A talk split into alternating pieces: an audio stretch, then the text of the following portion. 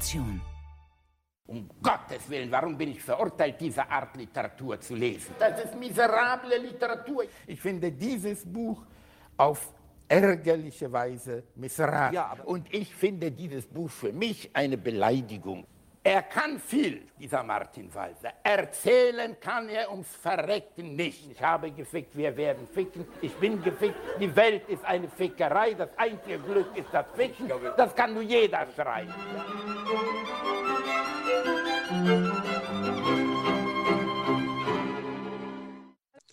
Willkommen zu 21, der neuen Folge vom Buchclub. Heute mit dem Frank und dem Oskar. Hallo ihr beiden. Guten Abend. Hi zusammen.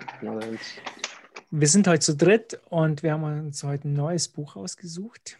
Äh, dieses Buch werden die meisten von euch kennen. Und zwar geht es um Agentarius vom Gelde. Und ähm, ja, dieses Buch ist halt so speziell, weil es 1921 geschrieben wurde, als, also vor genau 100 Jahren. Und da sind wir mal gespannt, was die Leute vor 100 Jahren so über Geld gedacht hatten.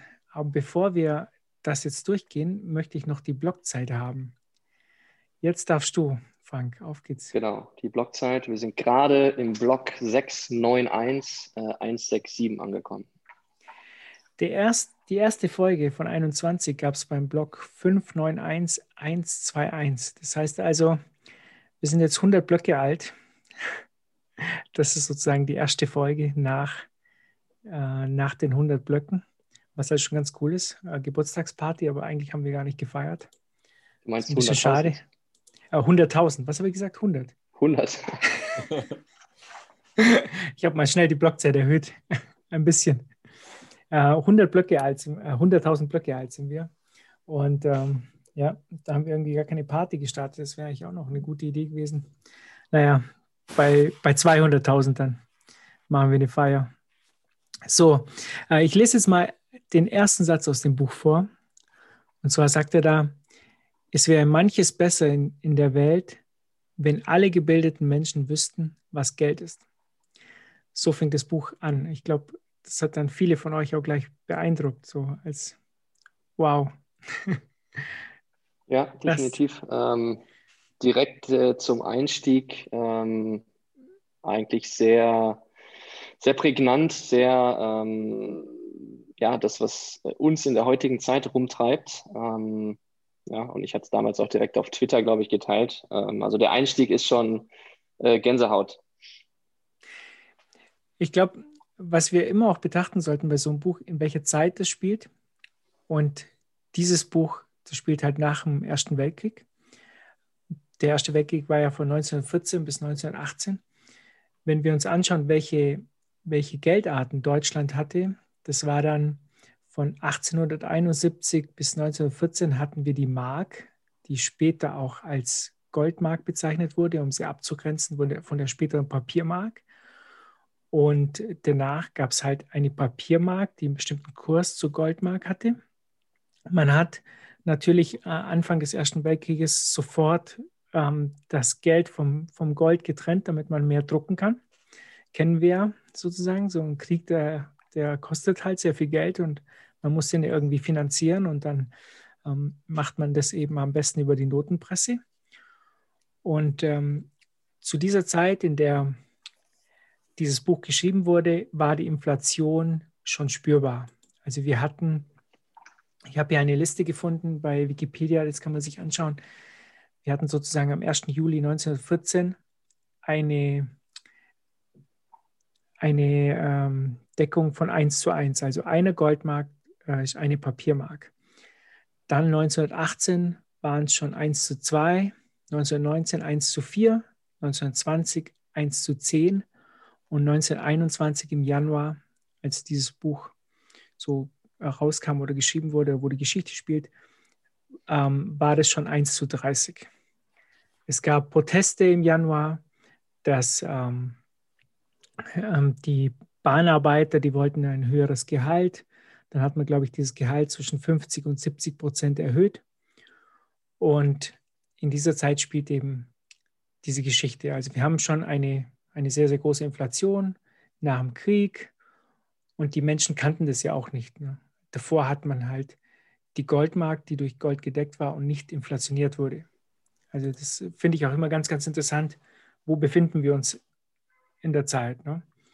Und dieser ähm, Agentarius, das war sozusagen ein Pseudonym von Alfred Landsburg, äh, ein Bankier, Ökonom, Autor, Publizist. Ähm, er war Banker ähm, und Agentarius ist, glaube ich, auch lateinisch, steht, ähm, lateinisch für Bankier oder Geldwechsler oder so. Glaube ich, habe ich, hab ich mal gelesen. Ähm, er muss auch bekannt gewesen sein in seiner Zeit, weil äh, Lenin hat sich auf ihn bezogen. Er hat ihn den kompetentesten unter den bürgerlichen Schwachköpfen genannt. Äh, war wahrscheinlich ein Kompliment, weiß ich nicht. Und hat in vielen seiner Schriften hat er sich auf ihn bezogen. Ähm, ich habe über ihn gelesen, er muss irgendwie so ein klassischer Liberaler gewesen sein, jüdische Herkunft und hat in Berlin gelebt und war befreundet mit äh, Kurt Tucholsky, dem Schriftsteller. Ja, so, das Jahr 1921. Er schreibt hier ein Buch, das ähm, als äh, Briefe daherkommt, zwölf Briefe an seinen Sohn. Oder? Ähm, wenn wir da jetzt reingehen, ich habe auch ein Zitat, das ich gleich am Anfang mal vorlesen werde, das, äh, glaube ich, im ersten Kapitel vorkommt. Ähm, in welcher Zeit leben wir da? Da schreibt er, wir leben in einem Zeitalter organisier des organisierten Diebstahls, eines so raffinierten Diebstahls, dass der Geschädigte kaum merkt, wie er bestohlen wird und der Dieb seine Finger gar nicht zu beschmutzen braucht, um fremdes Gut an sich zu bringen. Ich glaube, da haben alle von uns gleich gewusst, von was ihr redet, oder? Frank? Ja, definitiv. Und dann auch nochmal ähm, die Reflexion, also 21, da war ja die Kriegswirtschaft äh, dann schon auf Hochtouren gelaufen und die, die ersten Reparationszahlungen äh, mussten dann nach dem Krieg geleistet werden. Und ich glaube, er hat da als, äh, äh als Bankier natürlich schon auch äh, direkt verstanden, okay, was eigentlich hier äh, gerade passiert mit dem Geld und, und wie du sagst, macht er direkt am Anfang in den ersten Kapiteln dann ja, diese Aussagen zu organisiertem Diebstahl. Ähm, ähm, ja, und ähm, das, so, so leitet er das dann eigentlich ein. Ja. Ich hatte da auch gleich das Gefühl, ähm, dass, dass es wie bei uns jetzt ist. Ne? Wir haben jetzt praktisch, die Zentralbanken drucken ungehindert Geld und die meisten Menschen merken gar nicht, dass sie bestohlen wurden. Das sagt er ja sozusagen in diesem, diesem Satz. Ne? Das ist so ein raffinierter Diebstahl, dass die Geschädigte ja gar nicht merkt, dass er bestohlen wird. Und wenn man so mit den meisten Menschen spricht, dann ist es ja so. Ne? Die, die merken gar nicht, dass sie heutzutage durch die Notenbank bestohlen werden. Ja, Frank? Ja, und er, er vermisst, ähm, er sagt an einer Stelle, ähm, das ist ein französisches Zitat, Quel bruit pour une omelette. Ähm, und das heißt so ein bisschen wie, dass er vermisst, dass Kleinkram auch wichtig ist. Also dass einfach so diese, diese Tragweite dann immer größer wird. Äh, oder er sagt, es geschehen wirtschaftliche Verbrechen unermesslicher Tragweite. Äh, was, glaube ich, auch uns jetzt verstehen lässt, wie krass diese Entwertung äh, dann auch gewesen sein muss. Ja. Oskar, hast du auch dieses Zitat angestrichen, als du es gelesen hast? Ja, klar, auf jeden Fall.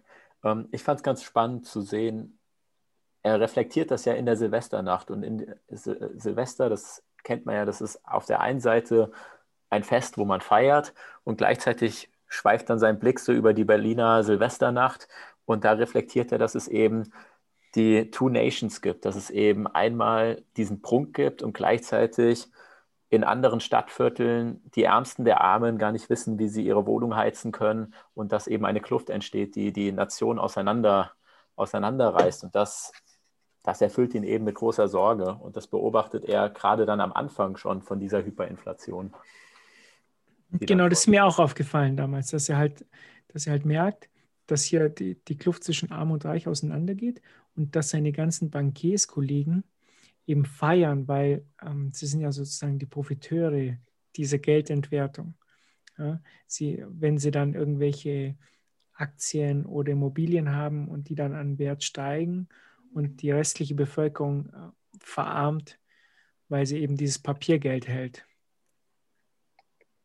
Ja, er sagt dann auch, was das sagte er Richtung ähm, später im Buch, aber weil es gerade so gut passt zu dem, was ihr ausführt mit äh, Kluft zwischen Arm und Reich. Er sagt auch, äh, wer hat, dem wird gegeben äh, und beschreibt es dann als kapitalistische Inzucht, äh, was natürlich eine, eine, eine, krasse Überspitzung ist, aber auch so nochmal seine Gemütslage eigentlich sehr gut äh, äh, beschreibt. Das ist schon diese, diese Sorge und Frust ja, durch die Wortwahl und dass er ganz klar sieht, dass die Leute, die schon reich sind, reicher werden. Ja? Wer, wer, hat, dem wird gegeben. Ja? Und der Rest bleibt halt auf der Strecke.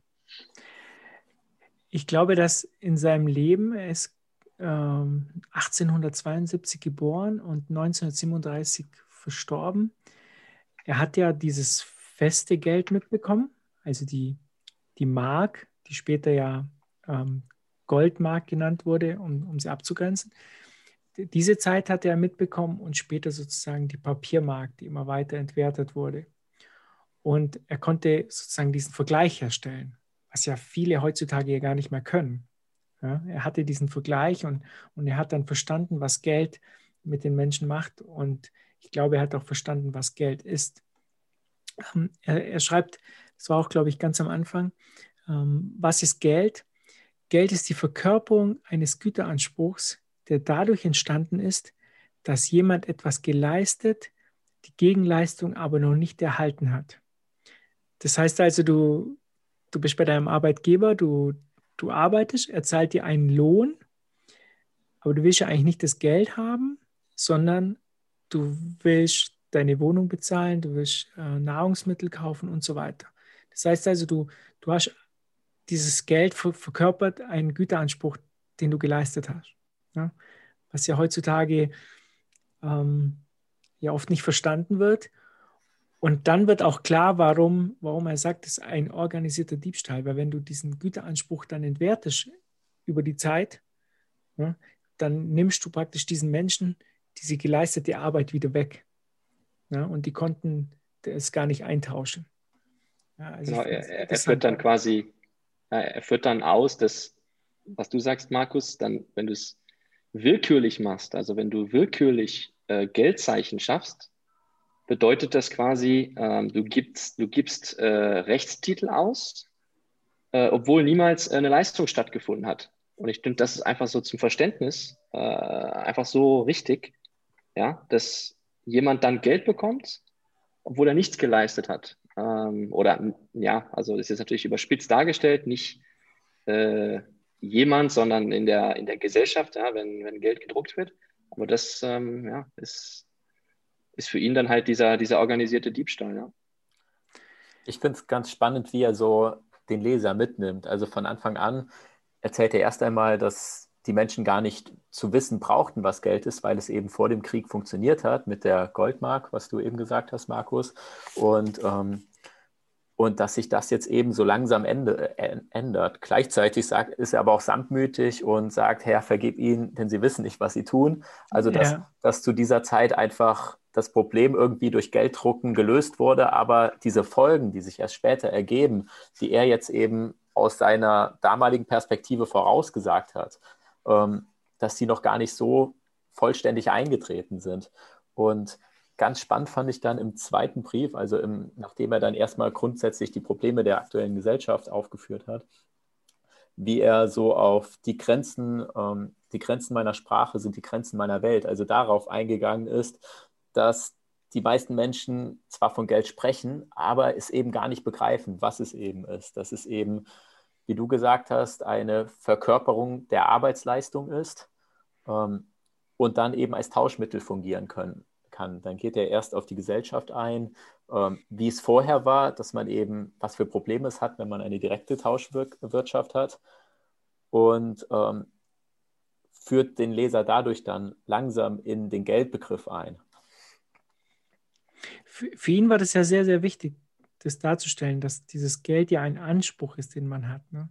Da gab es ja noch ein anderes Zitat, das genau in die gleiche Richtung geht, das habe ich aufgeschrieben. Durch die Einführung von Geld richtet sich der Anspruch nicht mehr gegen den Einzelnen, zum Beispiel gegen den Käufer oder den Arbeitgeber, sondern gegen die Gesamtheit, gegen den Markt. Das heißt also, normalerweise, wenn wir, weiß ich, untereinander handeln, sage ich, also ich mache etwas und dann äh, machst du etwas zurück oder so, keine Ahnung, du baust ein Haus und ich helfe dir dabei und wenn ich dann ein Haus baue, hilfst du mir zurück. Das ist sozusagen ja auch ein Tausch, aber in, dadurch, dass du Geld bekommst, kannst du dieses Geld auch woanders ausgeben. Das heißt also, du hast eine Leistung erbracht und kannst die dann auf dem Markt von anderen Teilnehmern eben äh, wieder zurückfordern. Ja, Oskar? Genau, ich meine, da führt er quasi den Leser erstmal in Kredit ein. Das ist das, was du eben gesagt hast, dass man als Arbeitnehmer erstmal arbeitet und dann quasi erstmal seinem Arbeitgeber für die ersten 30 Tage einen Kredit einräumt, indem man erstmal schafft und dann erst den Lohn dafür bekommt. Und in dem, zu dem Zeitpunkt, wo man dann eben Geld als Lohn bekommt, hat man eben, hat, ist man gleichgestellt mit dem Arbeitgeber, hat man den Kredit quasi, wird der Kredit aufgehoben, den man gegen seinen Arbeitgeber hat oder der der Arbeitgeber gegenüber dem Arbeitnehmer hat. Und dann wird dieser Kredit verkörpert in der Geldwährung auf die Gesellschaft übertragen, dass man es dann eben, dass die Gesellschaft oder dass alle einem etwas schulden für die Arbeit, die man geleistet hat. Genau, also ich fand es sehr, sehr gut erklärt. Ich, ich glaube, er hat auch eine sehr, sehr einfache Sprache und man kann es auch sehr gut lesen, das Buch, finde ich, obwohl es halt 100 Jahre alt ist. Das war ja so ähnlich auch bei Bastiat, fand ich. Also den konnte man auch sehr, sehr gut lesen. Und diese zwei Bücher, äh, Bastiat, das wir ganz am Anfang besprochen hatten, in unserem ersten Buchclub, und das hier, finde ich ja so, so interessant, äh, weil die Zeit, in der es spielt, sehr interessant ist.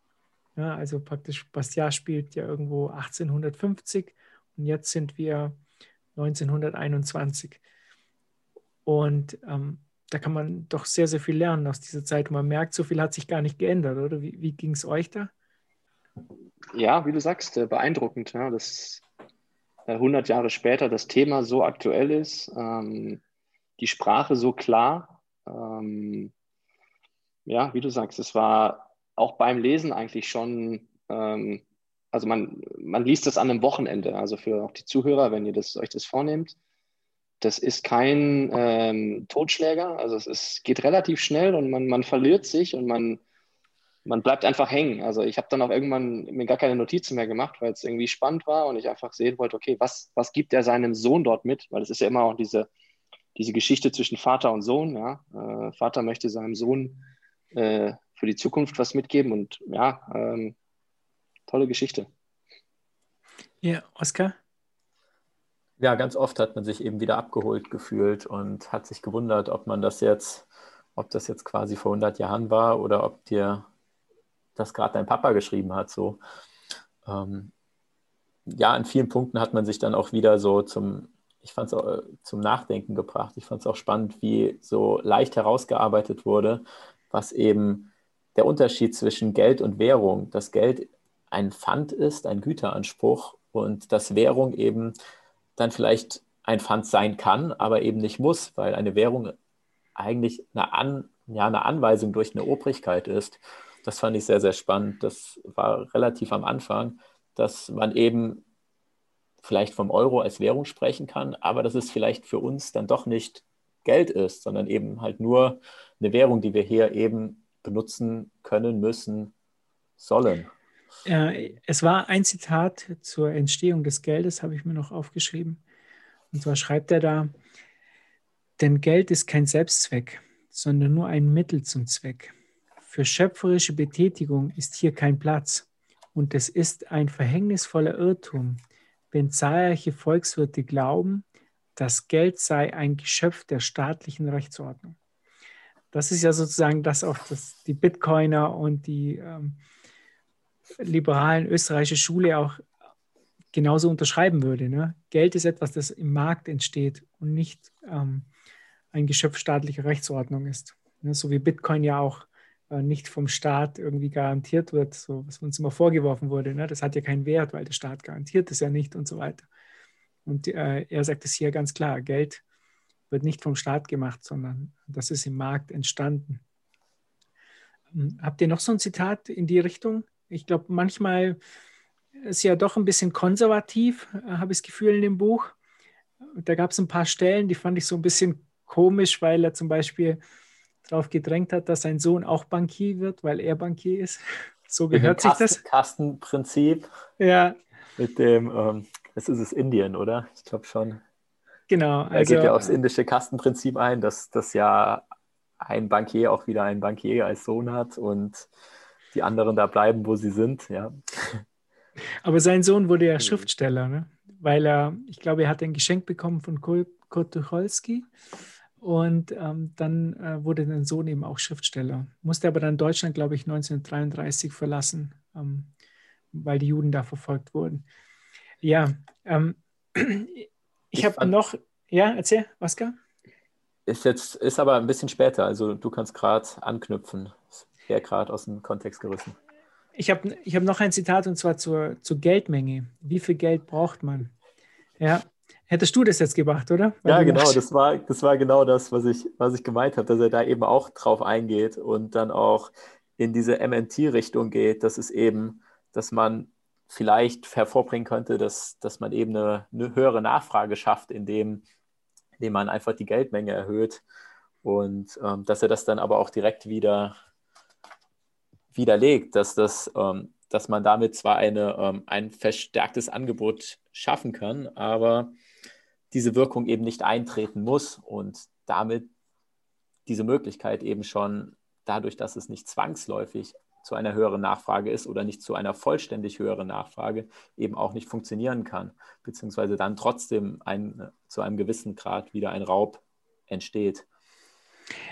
Ich habe hier aber ein Zitat, das sich ganz bewusst auf die Geldmenge richtet, weil heutzutage heißt es ja immer, sozusagen, wir müssen die Geldmenge der Wertschöpfung anpassen. Ne? Also ein, ein System wie Bitcoin funktioniert ja nicht, weil die Geldmenge ist ja festgelegt und, und so weiter. Und er sagt hier, die eigentümliche Erscheinung, dass es in jedem Land und zu jeder Zeit so aussieht, als ob bei Weitem zu wenig Geld vorhanden wäre, und zwar gleichgültig, ob in diesem Land eine Million oder 100 Billionen im Umlauf sind. Und in diesem Abschnitt äh, sagt er dann auch, dass es komischerweise ja immer so ist, es gibt immer zu wenig Geld. Ne? Also die Geldmenge, die reicht ja immer nie, ganz egal, wie viel es ist. Und äh, er hat dann ausgeführt, dass die Geldmenge nichts Problem ist, sondern äh, egal wie viel äh, Geld da ist, es muss halt teilbar sein. Ne? Ja, Frank?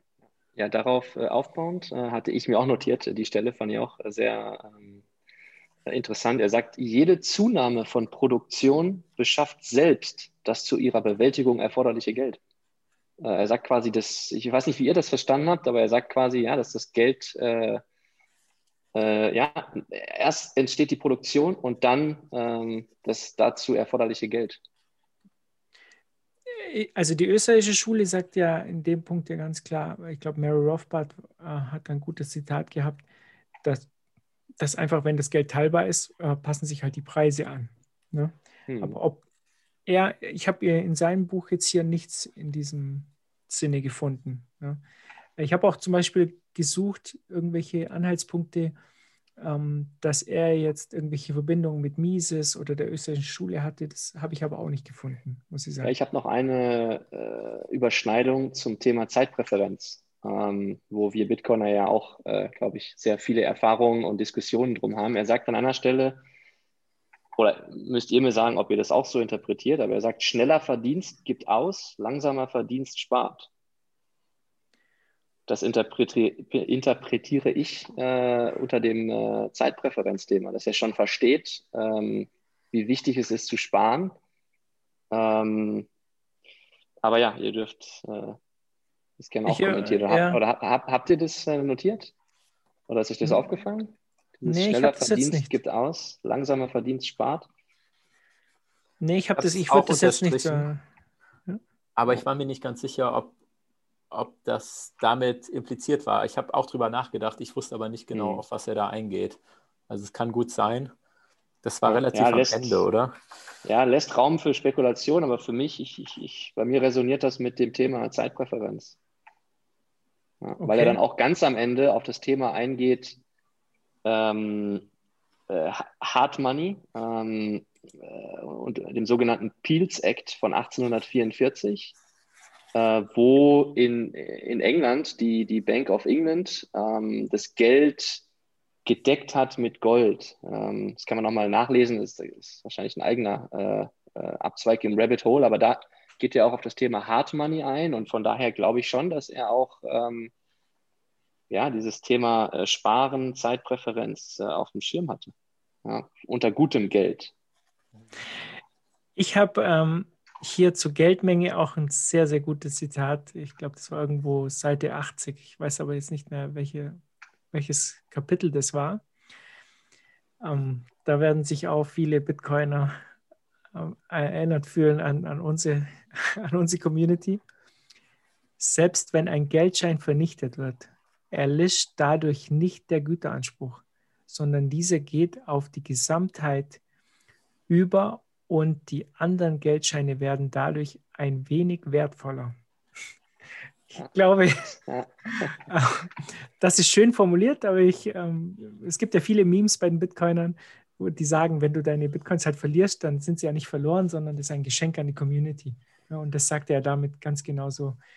Ähm, ja. ja. ich war ein er war definitiv ein verkappter Bitcoiner. Also so viel können wir schon mal äh, spo spoilern. Ja. Und er spricht auch von einem Gewaltakt, wenn man Geld vernichtet. Also genauso wie, wie es Unrecht ist, Geld zu schaffen, ist es ähm, ein Gewaltakt, Geld zu vernichten. Und das kann man sich ja gut vorstellen. Also das ist schon gewalttätig, wenn man seine Satz irgendwie an die falsche Adresse schickt und sie für immer in Nirvana aufgehen. Also da habe ich mich auch, auch sehr zurückerinnert. Ja, es ist eine Spende an alle, wie, wie er halt schreibt. Ne? Genau. Es ist praktisch, dieser Güteranspruch geht ja nicht verloren, sondern alle anderen äh, sind jetzt in der Lage, sich mehr zu leisten. Ja? Also ob das jetzt dann so gut für dich ist, das mag man ja bezweifeln, ja. Ja, ob Gewaltakt das richtige Wort ist, was er da verwendet hat, war ich mir auch nicht ganz sicher, aber ich habe mich, es ist schon ein Akt des Grauens, Geld zu vernichten. ähm, hast du noch ein paar Zitate, Oskar, die du cool fandest? Hm, ja, Moment, ich blätter gerade.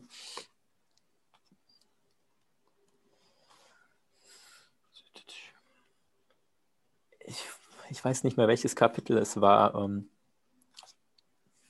wie Geld entsteht, beziehungsweise wie man auch an Geld kommen kann. Da war ja auch etwas von wegen, wenn jetzt ein Investor an die Moment. Betröppelte Schweigen. Ja, ich habe noch was also zu Zins, Danke. aber jetzt nicht zu so Investoren-Themen. Äh, da war jetzt bei mir, ist jetzt nichts hängen geblieben. Also über Zins äh, klärt er auch auf, sein Sohn. Also er, er, er beschreibt dort, äh, ja, wie, was für ihn Zins ist. Ähm, Zins ist die Prämie, die man Inhabern ruhenden Geldes dafür gewährt, dass sie den im Geld verkörperten Güteranspruch, den sie selbst bis auf weiteres nicht geltend machen wollen, interimistisch an Dritte abtreten, die ihn sofort ausnutzen, zu beabsichtigen. Also das ja, da, da erklärt er quasi äh, mit, auch mit guten Worten, finde ich. Das ist so ein bisschen, ein bisschen verklausuliert, aber wenn man sich ein bisschen konzentriert, finde ich, ist es einfach logisch, äh, wie er es erklärt. Und äh, das, das fand ich noch gut, ja. Das Thema Zins. Das ist ja genau das von der österreichischen Schule, was die österreichische Schule hier auch sagt. Ne? Dass der Zins ja. praktisch auch dafür gewährt wird, dass du eben diesen Güteranspruch ähm, zurücknimmst, abtrittst, ja, und, ja. abtrittst und jemand anders kann den jetzt in Anspruch nehmen und du ja. nimmst den später in Anspruch und da kommt ja dann wahrscheinlich auch die Zeitpräferenz rein. Hoffentlich erzähle ich keinen Blödsinn, aber ich glaube schon, dass es so ist. Und ähm, so erklärt ja die österreichische Schule den Zins. Ja.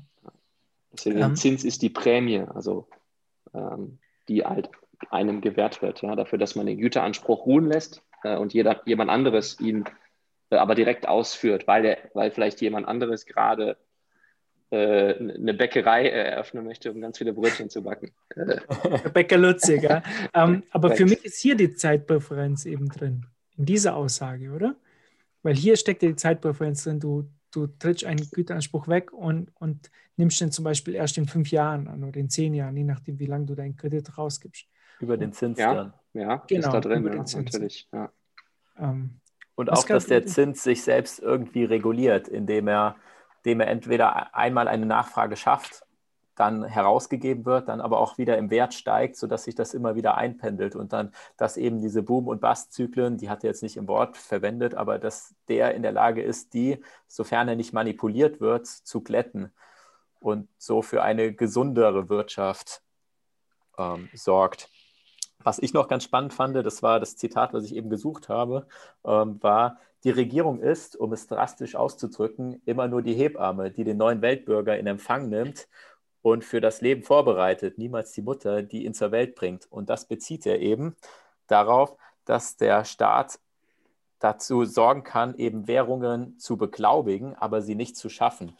Und ähm, da geht er darauf ein, dass ähm, der Staat in seinen Augen ähm, unter zwei Bedingungen in der Lage ist, Geld ähm, zu herauszugeben. Einmal, indem er etwas Wertvolles nimmt oder etwas, dem die Gesellschaft Wert zumisst und den durch einen Stempel zu, ähm, ja, zu bestätigen, dass es sich wirklich um Gold in dem Falle handelt oder eben, dass er es dieses Material, was wertvoll ist oder in den Augen von anderen wertvoll ist, ähm, in Gewahrsam nimmt und für diesen Wert eben einen anderen Stoff herausgibt, um den Originalstoff vor Abnutzung zu schützen. Das heißt, entweder haben wir ein papiergedecktes, nein, ein goldgedeckt, eine goldgedeckte Papierwährung oder wir haben eben wirklich eine Goldmünze, die eben durch einen Stempel oder durch eine Prägung herausgegeben wird, aber eben nicht, dass man ungedeckte Währungen herausgibt.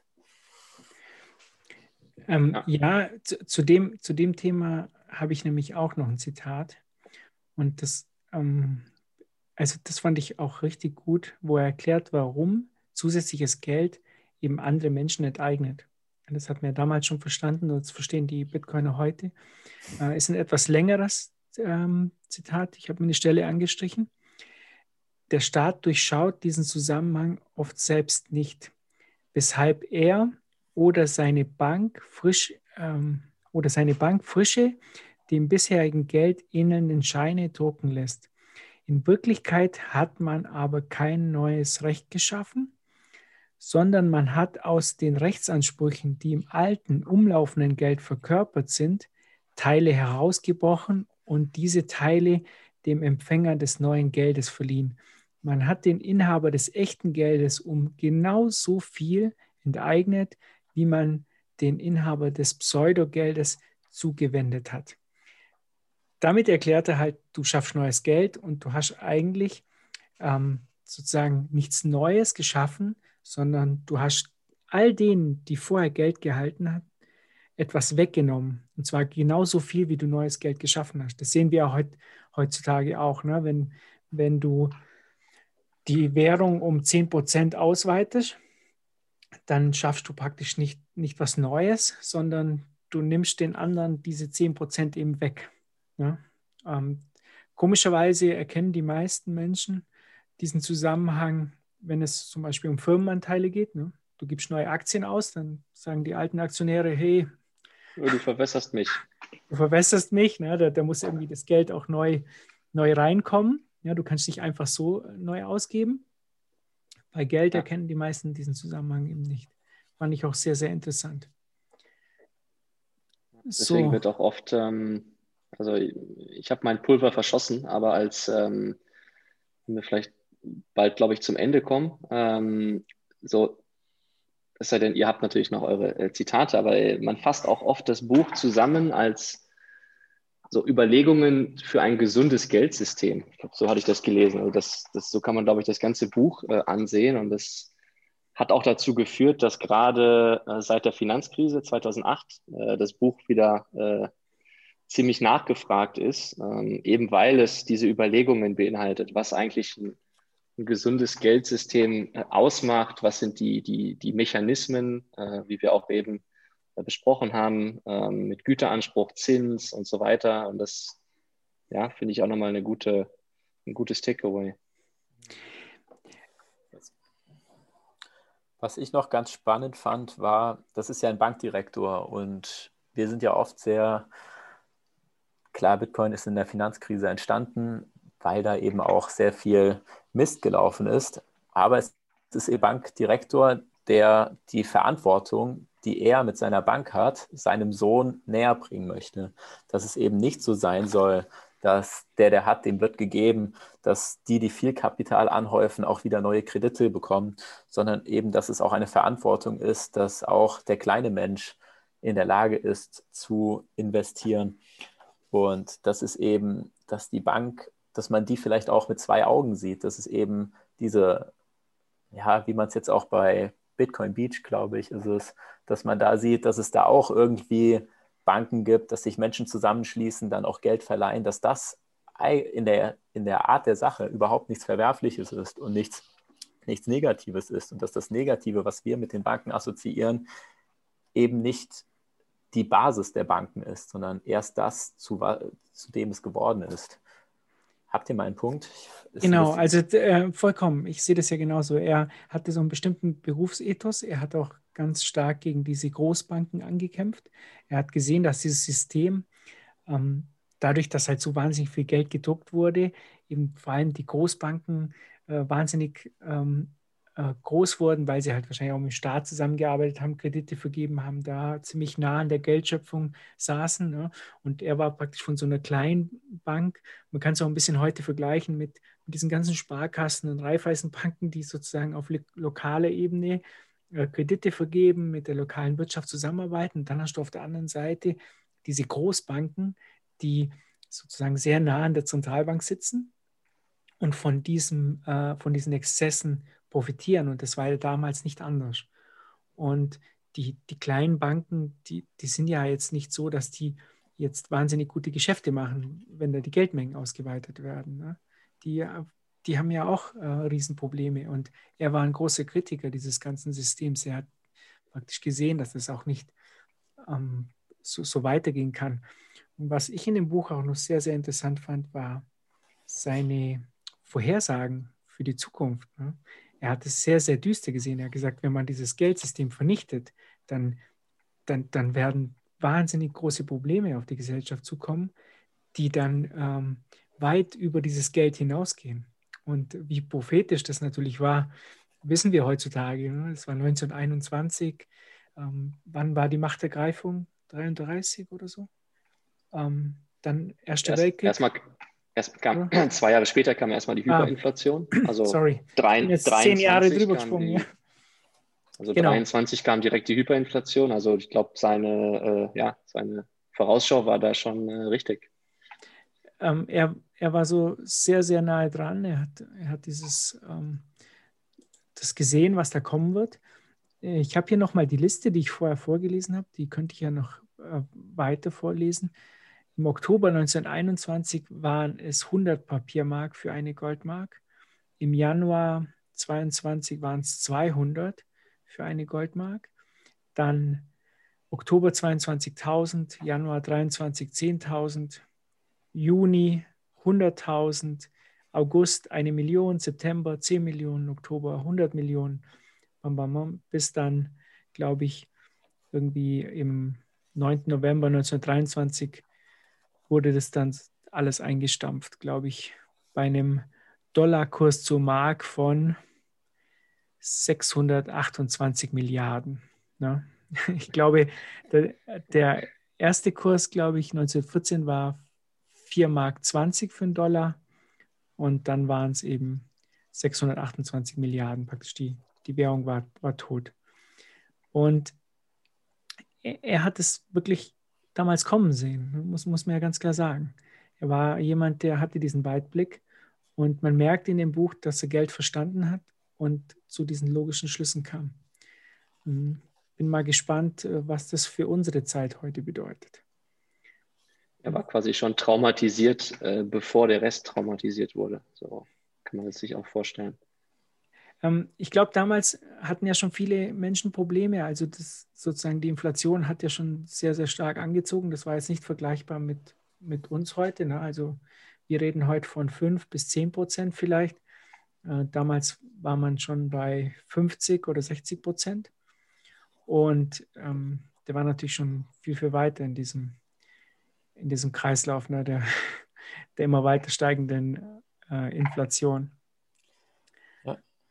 ich fand es fand es doch wahnsinnig spannend, wie er das dann auf die Gesellschaft projiziert hat. Und um nochmal zurückzukommen auf diese Ungleichheit, die es schafft, dass die erste Klasse durch die Inflation zugunsten der dritten Klasse enteignet wird, aber auf der anderen Seite trotzdem alle unzufrieden sind, weil die ähm, untere Klasse, die Unterschicht, die hat, die, die wird am stärksten von der Inflation betroffen und muss dann, muss dann mit höheren Mieten kämpfen, hat trotzdem noch, muss erstmal erstmal das Gehalt erhöhen, aber gleichzeitig ist die Oberschicht auch unzufrieden, weil die eben die Sozial, ähm, das Sozialsystem tragen müssen durch dann höhere Abgaben, höhere Steuern und die fühlen sich dann, obwohl sie ja eigentlich, ähm, eigentlich profitieren von der Inflation, fühlen sie sich trotzdem, sind sie trotzdem nicht zufrieden, weil sie eben dieses, de, das Sozialsystem mittragen müssen und das führt dann auch zu Unzufriedenheit und dann zu Steuerflucht. Das, das ähm, das bröselt er ganz spannend auf. Und dadurch gibt es ähm,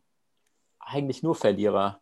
Nicht nur, nicht nur tatsächlich im, im Kapital der einzelnen Gruppen, als auch einfach so vom, vom Clusterkampf, vom, vom Gruppenkampf, weil einfach jeder denkt, er zahlt zu viel oder wirklich gar nichts mehr hat. Das war das ich Genau, in dieser Zeit hat sich ja auch ähm, dieser ganze Judenhass entwickelt. Ja, der, klar, der war schon immer da in, in Europa, ja, also von, von der religiösen Sicht her. Aber ähm, sicherlich waren die Juden, dadurch, dass sie oft Bankiers waren, so wie er selber ja auch, ähm, die hatten davon profitiert, von dieser äh, Inflation oder von dieser Geldentwertung. Und äh, ganz viele Menschen hatten halt Haus und Hof verloren, ähm, mussten hohe Mieten zahlen und es kam, kam zu sozialen Spannungen, was wir heutzutage ja auch sehen. Ne? Also wenn, wenn wir auch nach Berlin schauen, ja, da, da, wird die Enteignung der, der Vermieter gefordert und so weiter. das sind ja schon die ersten Zeichen, die, die mhm. wir da sehen. Ne? Also wir haben ähm, Immobilienpreise, die, ähm, glaube ich, dieses Jahr um 8 oder 10 Prozent steigen in Deutschland. Äh, wir haben wahrscheinlich bald die Mietpreise, die anziehen werden. Das führt zu sozialen Spannungen zwischen denen, die die Miete kassieren oder die Immobilien haben und denen, die Miete zahlen. Und das war damals wahrscheinlich auch ein großer Spannungspunkt, Kon konnte man irgendwie im Buch auch herauslesen. Und wenn die dann die Armut der anderen abfangen sollen, sind die natürlich, also die Kapitalisten, die in dem Fall dann profitiert haben an den steigenden Wohnungspreisen zum Beispiel, sind die natürlich auch unzufrieden, weil sie erst, weil sie da nur sehen, dass ihnen auch wieder was durch zusätzliche Besteuerung weggenommen werden soll, was dann dazu führt, dass sie sich dann eben auch umschauen, wo sie hingehen, wo sie weniger besteuert werden dass das Problem, dass diese Umverteilung, man, man erkennt, dass die Umverteilung eben da ein Versuch ist, gegen anzugreifen, äh, anzukämpfen, aber im Endeffekt doch nur Unzufriedenheit schafft. Und das Kernproblem, es viel einfacher wäre, das Kernproblem zu lösen. Aber das muss man erstmal erkennen. Ne? Das ist ja heutzutage auch so. Also genau, die, ja. diese ganzen Politiker, die, die wollen die Symptome bekämpfen, die sagen halt, ja. ähm, die Schere zwischen Arm und Reich geht immer weiter auseinander und wir müssen da was dagegen tun. Wir müssen die, die äh, Superreichen und die internationalen Konzerne besteuern und ähm, die Steuern senken für, für die Armen und so weiter. Aber die erkennen das Kernproblem nicht und das ist Geld. Und das war so interessant bei ihm, weil er hat dieses Problem erkannt und nicht nur das Symptom. Ja, so jedenfalls mein Gefühl. Ne? Das fing ja schon beim ersten Satz an. Ich wollte gerade sagen, ja. es wäre manches besser in der Welt, ne? wenn alle ja. gebildeten Menschen wüssten, was Geld ist haben wir jetzt eigentlich die Welt umrundet. Ja. Haben wir noch irgendwas? Noch, Oskar, du hast bestimmt noch ein paar ganz gute Zitate.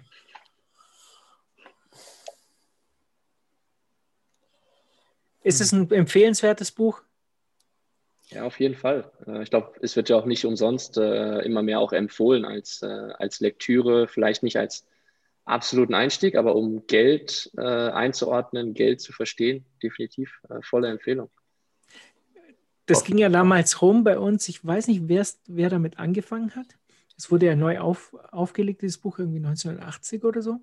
Und dann ähm, kam es nochmal auf 2008, 2009 in der Finanzkrise.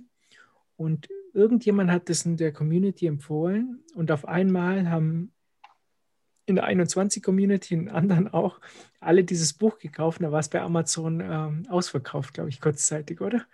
Habe ich mal gesehen. Also irgendjemand geschrieben, ja, es ging, nicht mehr. Es ging rum, ja. Es ging mal in der Gruppe rum, ja. Also ganz viele der Zuhörer haben es wahrscheinlich sogar gelesen und fühlen sich erinnert. So, Oskar, jetzt, jetzt auch nicht, genau. Also ja, ganz kurz vielleicht noch, ich wüsste jetzt auch nicht, äh, oder ich habe jetzt keine Kritik. Äh, also zu anderen Büchern gibt es ja dann oft auch mal äh, äh ja, Kritiken, hab, ist mir jetzt nicht über den Weg gelaufen zumindest. Gibt es bestimmt. Ähm, aber ich, ja. Für mich persönlich war so, er ist so ein bisschen konservativ, merkt man. Äh, das hat wahrscheinlich auch mit dem Alter zu tun. Ne? Also er, also dieses, dieser Wunsch, dass der Sohn eben auch Bankier wird. Und äh, wie wir wissen, halt in der Geschichte wurde er Schriftsteller. Vielleicht gab es da auch ein Spannungsfeld in der Familie. Und das hat er da ein bisschen in diesem Buch verarbeitet, indem er sagt, mein Sohn, du wirst verstehen irgendwann, dass es die richtige Entscheidung ist, Bankier zu werden, so wie der Papa. So. Weil du halt, es ist halt 100 Jahre her, ne? du hast halt einen ganz anderen ja. Zeitgeist. Also was, wir haben doch nicht gelebt in der Zeit, aber zu der Zeit war das dann wahrscheinlich so. Ja. Ich, ich denke auch, also wir können uns das vielleicht nicht so ganz vorstellen, aber zu der Zeit wurde halt der Sohn vom Bäcker eben auch Bäcker und, und so weiter. Ne? Der, der Schuster sehr starke Familienzusammenhalt, äh, sehr wichtig. Ähm, von daher ja, sehen wir heute, dass das nicht mehr äh, so stark äh, im Fokus steht oder zumindest und, etwas weniger. Ja. Und ich glaube auch, dass dieses Wissen eben auch weitergegeben wurde vom Vater an den Sohn. Ne? Das, das ist ja auch sein Ziel in diesem Buch. Er will ja seinem Sohn das Wissen, das er sich angeeignet hat in seinem äh, Leben, eben weitergeben. Und das ist, glaube ich, auch so ein, so ein Ziel von diesem Buch, das er geschrieben ja. hat. Ja. Weil der Sohn natürlich der Sohn hat natürlich auch kein Wikipedia, es gab keine Medien ja. oder son sonstige Quellen. Das heißt, du warst ja darauf äh, angewiesen, was, was dir erzählt wurde, oftmals wahrscheinlich, oder was ja vielleicht dir in Briefen übermittelt wurde. Ja. Muss man sich halt auch äh, bedenken, ja. Oskar hat jetzt bestimmt ein gutes. Zitat. Ja, das, genau da geht er nämlich gerade am Anfang drauf ein. Wohl dem Staat, der die Gewissheit hat, dass in jedem Angehörigen eines bestimmten Berufes sich die Summe der Erfahrungen seiner Vorfahren verkörpert. Eben, dass man eben das Wissen immer weitergibt und dass die Bildung vielleicht auch dezentral ist, dass man eben noch etwas lernt von seinen, von seinen Eltern und dadurch eben ein wahnsinniger Wissenschaft, ja, dann in diesen einzelnen Berufungen immer weiter übergeben wird. Und ähm, heute ist ja so ein bisschen verpönt, oder den Job vom Papa äh, anzunehmen. Mhm. Oder der Vater war eben ähm, der Bäcker Lutze, äh, übergibt halt die Bäckerei an seinen Sohn und nicht an Maurice Höfgen oder wie, wie heißt ähm, ja, also ich, ich fand das auch interessant, aber ich glaube, ich das ist auch ein, auch ein Zeichen der, der damaligen Zeit. Und ja. wie der äh, Frank eben schon gesagt hat, ähm, ähm, es ist, ja, man hatte halt kein Wikipedia, kein, wahrscheinlich war auch kein duales äh, Bildungssystem da, dass du irgendwie eine Lehre gemacht hast bei jemand anderem oder so. Ich weiß nicht, wie es damals genau ablief. Also, aber ja, man hat aber auch gemerkt, dass der Sohn ähm, das nicht so sieht in diesem Zeitgeist. Also im Buch. Da gab es eine Stelle. Hm? Der Sohn. Der Sohn, der war eher der MMTler, der eben dann immer die Hinter, die, die Rückfragen oder der Vater hat sich die Rückfragen überlegt, die der Sohn jetzt stellen würde. Und die kennen wir, glaube ich, auch zu, zu gut, wenn wir dann wieder bei Becker Lutze sind und uns da und die andere Meinung einfach auch nicht verstehen können oder die nicht verstehen können, warum wir nicht überzeugen können. Ja. Jetzt lassen wir den Bäcker Lutzi raus. der, hat schon, der, hat schon, zu viel mitgemacht. Leiden. Ja, der muss genug leiden, der Arme. Ja. Ähm, so, ich, haben wir noch irgendwas? Ansonsten äh, würden wir das. Was ich noch gern mitgeben würde, ist, dass es noch Folgen, äh, Folgebücher gibt. Also Argentarius hat noch mehr Bücher geschrieben. Ähm, vom Gelde war das erst, erste aus einer dreiteiligen Reihe. Wisst ihr noch, wie die anderen hießen? Solita? Ähm, ja, lass mich mal ganz kurz schauen. Das war, eins habe ich mir irgendwie gemerkt, das hieß Valuta, Valuta glaube ich, oder? Genau. Ja, und ähm, das ging um Ursache, also Währungsnot, Ursache der Inflation. Und da hat er irgendwie versucht, eine geschlossene Lehre vom Gelde herzustellen. Ich wollte, ich wollte auch die anderen mal lesen, also ich habe es aber auch noch nicht geschafft. Ähm, also ich habe auf jeden Fall drei Stück gefunden. Deswegen würde ich die Schwarmintelligenz von allen bitten, falls da jemand irgendwelche Quellen hat oder weiß, wo man die herbekommt, dass diejenigen sich melden würden. Ah, und wir haben ja gelernt in einem der letzten Buchclub, wenn der Autor mehr als wie viele Jahre tot ist, darf man das äh, Original verlegen, oder? Wäre vielleicht noch ein äh, Hinweis an unseren. Nee, das ist, glaube ich. Ja, ähm, oder war das hm. Vertonen? Ja. Da bin ich mir nicht ganz sicher, aber es gibt, äh, das Buch okay. ist auch so, so billig auf Amazon. Ich glaube, da will der Fab jetzt das nicht neu auflegen. Ja, als Hörbuch. Als Hörbuch gibt halt es das auch auf Amazon, äh, Entschuldigung, ähm, gibt es das auch auf YouTube. Das ist da ja. auch vorgelesen. Und richtig gut auch, fand ja. ich. Ja, aber das nicht, ist das, das Agentarius vom Gelde. Aber die anderen beiden, wenn man die nicht findet, was du sagst, Oskar, dann. Äh, ah. Ach so, dass man da. Das meine ja, ich. stimmt. Ja, wenn, wenn da jemand pfiffig ist, dann. Äh, ja. Go ahead. Dann fließen die Satoshis. Also abschließend können wir sagen, es war ein sehr einfach zu lesendes Buch, fand ich. Ähm, es ist nicht zu dick. Ähm, es kostet nicht viel auf Amazon, 6 Euro, glaube ich, wenn es nicht gerade ausverkauft ist, weil die 21 Community wieder alle Bücher weggekauft hat. Ja, und grundsätzlich fand ich es sehr, sehr gut. Und ich kann mich an ein Bild erinnern, das ich von dem Buch gemacht hatte. Ich habe ein Zitat und das war äh, in, in der das war draußen im Garten und ich hatte das Licht an. Es war auf jeden Fall schon dunkel. Äh, ich muss anscheinend ähm, sehr, sehr lang draußen gelesen haben. Ähm, es war spannend, definitiv. ja. Ja, volle Zustimmung, Markus. So, dann würde ich sagen, machen wir einen Deckel drauf. Und ich hoffe, es hat euch gefallen. Und mal schauen, was wir in einem Monat für ein Buch lesen werden. Also, vielen, vielen Dank. Es war schön mit euch. Macht's gut. Ciao, ciao. ciao, ciao. ciao. Viel Spaß.